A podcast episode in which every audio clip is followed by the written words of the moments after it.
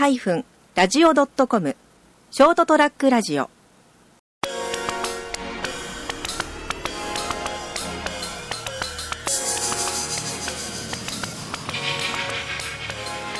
ショートトラックラジオ、朝ちゃん先生のドンと言ってみようということで、えー、今ですね、創業大学の星香先生の研究室にお邪魔しておりまして、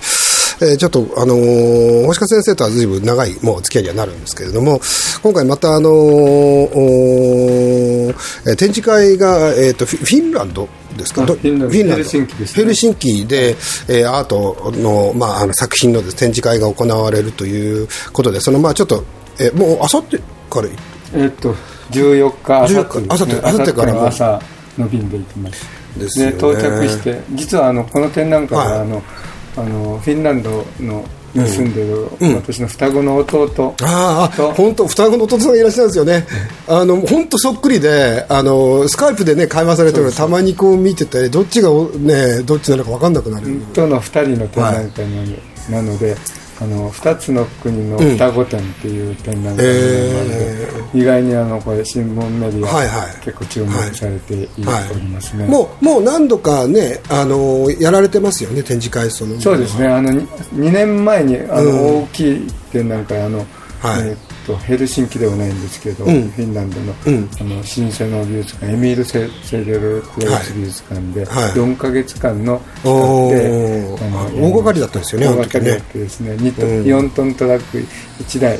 全部送りましたので。それは送るだけでもすごいお金かかったんじゃないですかね、うん、本当ね。そのてそうですね。あの、うん。片道約100万ぐらい,、万ぐらいまあ、研究費っていうか本会賞の研究費なので、あのそサポートできたので。ああいやもうねやっぱりね日本人の感性の作品ってもっと海外に出ていくべきだなと思うことよくあるんですけどそのやっぱり遠いっていうのがですね。遠いだけじゃないんですね、うん、やっぱり、ね、問題がでやる展覧会やるっていうこと自体がものすごいハードルが高くて、うん、あのまあ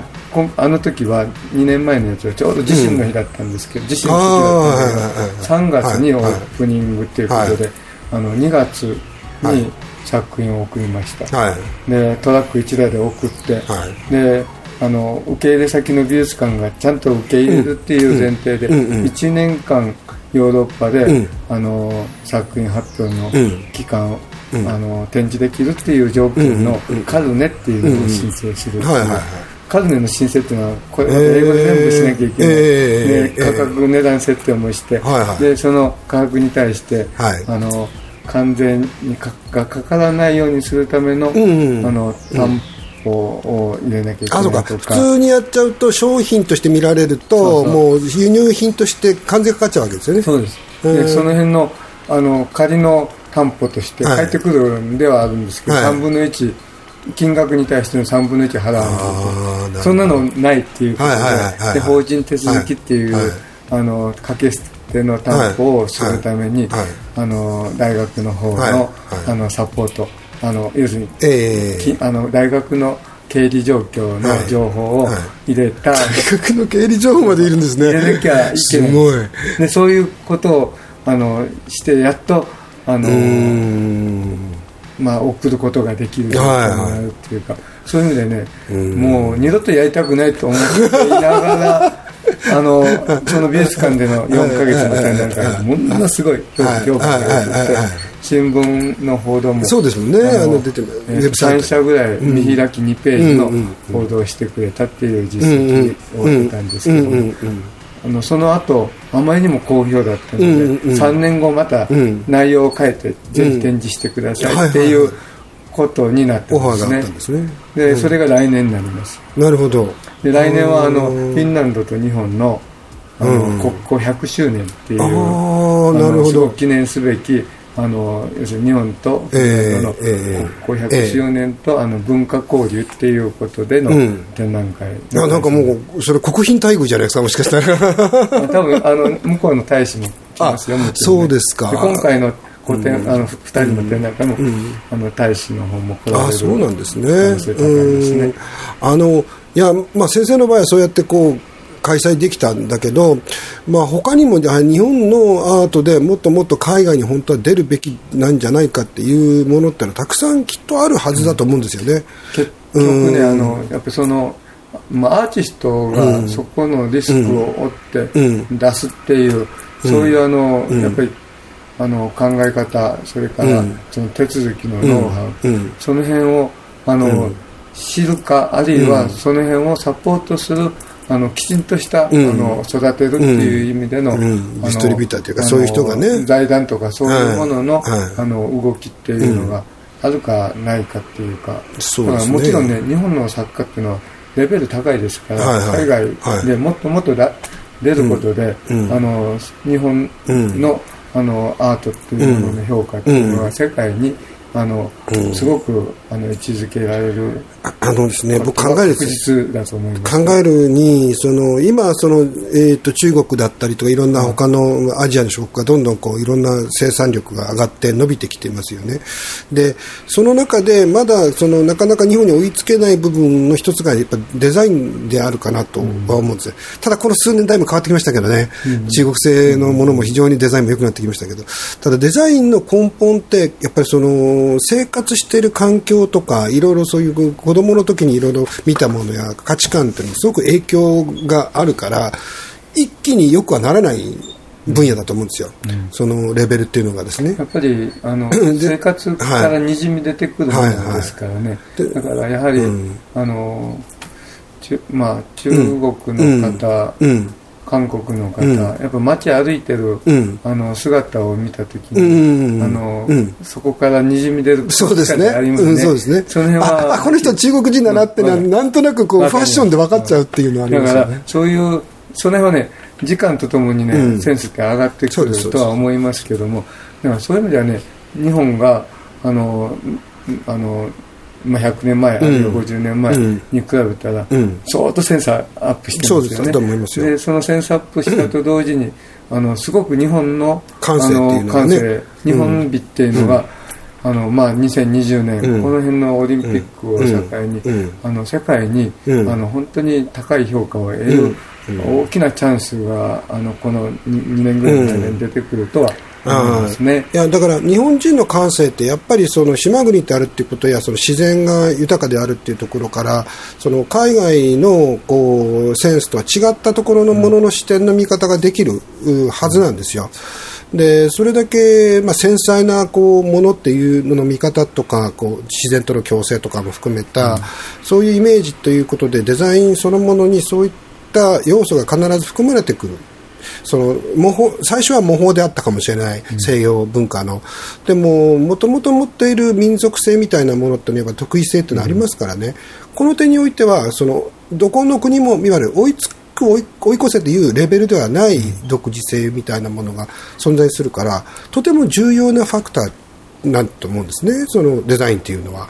でこれがあの、まあ、当然例えばあのー、昔はソニーならソニーみたいな会社が作ったものの中に その日本メイドインジャパンのやっぱりものとしてすごくこう珍重されな珍重というか、まああのー、素晴らしいと言われてきてたわけなんですけど最近ちょっと日本のそういったデザインであったりとかの工業製品とか工業製品自体がちょっと今ね落ちてますから。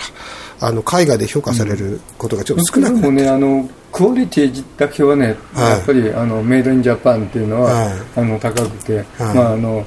渡辺謙が葉月ルーペのメイドインジャパンって言って、あれはね自信持って言える世界だと思いますよ。でそういう意味であのやはり日本が遅れてるのはあの、うん、あの政治家のセンスの悪さです。ああ言っちゃった。うんそうね、やっぱりねあの、うん、政治家が国策であの、日本の文化、日本の美っていうのを、もっともっと世界に発信する、あの国策を作っていけばそれがね日本の国力が上がっていく大きな力になるいやもうその通りだと思いますね、やっぱり文化的な力っていうのは、いろんなものを変えていく力や、そのなんかやっぱり活性化させていく力を持っていて、文化事業に対しての意識っていうのが、まあ、どうも行政の皆さんとお付き合いしていると、なかなか育ってないんですよ。うんなかなかね、そのアートなんてよく分かんないしですね、うん、みたいなところで、分かんないんだったら、それちゃんとこう民間にやらせるような仕組み作ればいいじゃないかと思うんですけど、少なくとも、ね、行政に携わる人は、ね、はい、あのセンスアップの教育そうですね。この辺をねあのまあ入る前、うん、その辺のセンスがあるかないかっていうのを見定める、うん、あのまあ、必要がねあ試験もね。試験をすると同時に入ってからも研修でサッしていく。熊本総女大学芸術学部とかいろいろあるわけですからね、こういうところで、まあ、もう講座を無理やり受けさせるぐらいのことやってもいいんじゃないですかね、本当にね。まあ、そうですね、でも芸術あの大学の先生たちもね、もうちょっと努力してると思いますけどね。まあそうですね、うん、あのやっぱりあのそういう部分ではその実はあの文化事業っていうのは大きないろんな地域に利益を与えるものだと思いますしそこを守っていくっていうのはやっぱり民間も行政も手を合わせて一緒にやらないとだめだっていう気はするんですね。でもちろんそういう動きっていうのはありますけどまだまだ足りない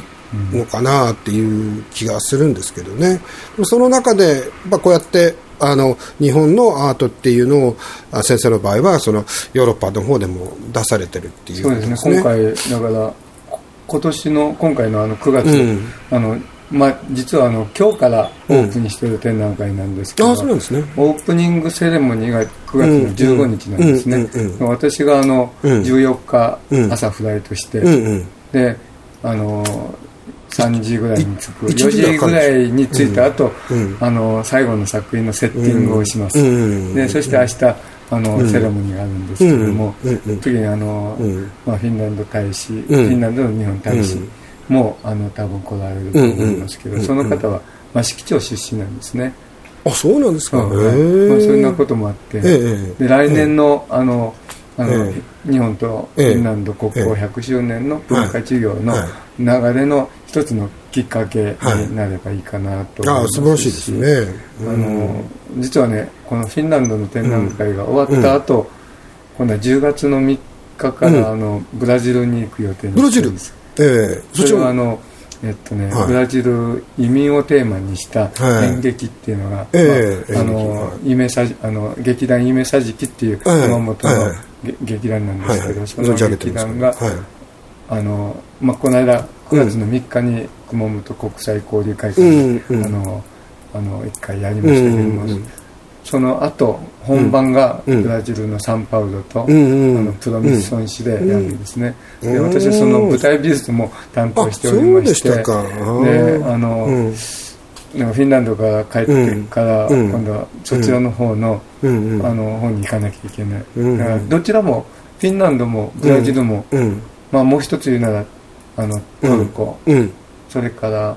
台湾もそうですからね、あのすごく対日感情がとてもいいうですね。そうですね。その辺の国の中で、国との交流、文化交流、またあのもう一つやるわけですよね。すごいですね。いや、まあなんかね、そういうことがね、できている人って案外実は少ないんですよね。熊本でもそういう視野を持って動いてらっしゃる方はね。まあぜひそのちょっと頑張って。そのね、きっかけっていうのは、はい、あの、まあ一つ、私の祖父のお兄さんっていうのが、はい、あの、まあ愛媛県にいたんですけども、うんうん。うん、あの、うちの家系図を売って、ほう。それでブラジルに移民したのがおるんですよ。家系図売ってと売ってってのはどういうことなんですかね？だからやっぱブラジル移民するのお金がもちろんもちろん。かかりますよね。最初ね。まあ比較的家系図良かったのか分かんないですけどお金になるっていうことで家系図を売っちゃったどういうことなんですか？その、えー、もううちのか、私のルーツが、消えてしまったおもう あのじゃあ家系図つまりその家柄を売るわけですね。そうですね。へえ、じゃあその買った人がその家柄を引き継ぐっていうことなんですかね？じゃないかわかんないですけどね。いやちょっとなんかちょっと後で調べてみます、それ。あの、うん、うん、宙に浮いた状態になってて、で、ただ、まあ、その方が、あの移民あの移民してから、あの私のあの祖父とはもう、もう犬猿の中に 疎遠になってるあそうですか。としてこれであの、うん、なんかつなぐきっかけになればいいかなって、あそうですよね。で星かっていう設定はまずブラジルでもいないと思うので、ああそうですね。僕もねあの知り合いの中でももちろん先生だけですし星かという名前っていうのは、なかなか珍しい名前だと思うんですけど、いや、ぜひ、あの、ちょっとね、また、あの、この番組の中でもできれば、あの、えー、レポートしたいと思いますし、ホームページがありますので、まあ、後で下にリンクを貼っておきますので、えー、興味のある方は、ぜひ見ていただきたいと思います。はい、ということで、今日は創上大学の星川先生のところに参りました。どうも。それではまた、あどうもどうも。ありがとうございます。すみませんね急にマイク出していきなり録音しちゃって、はい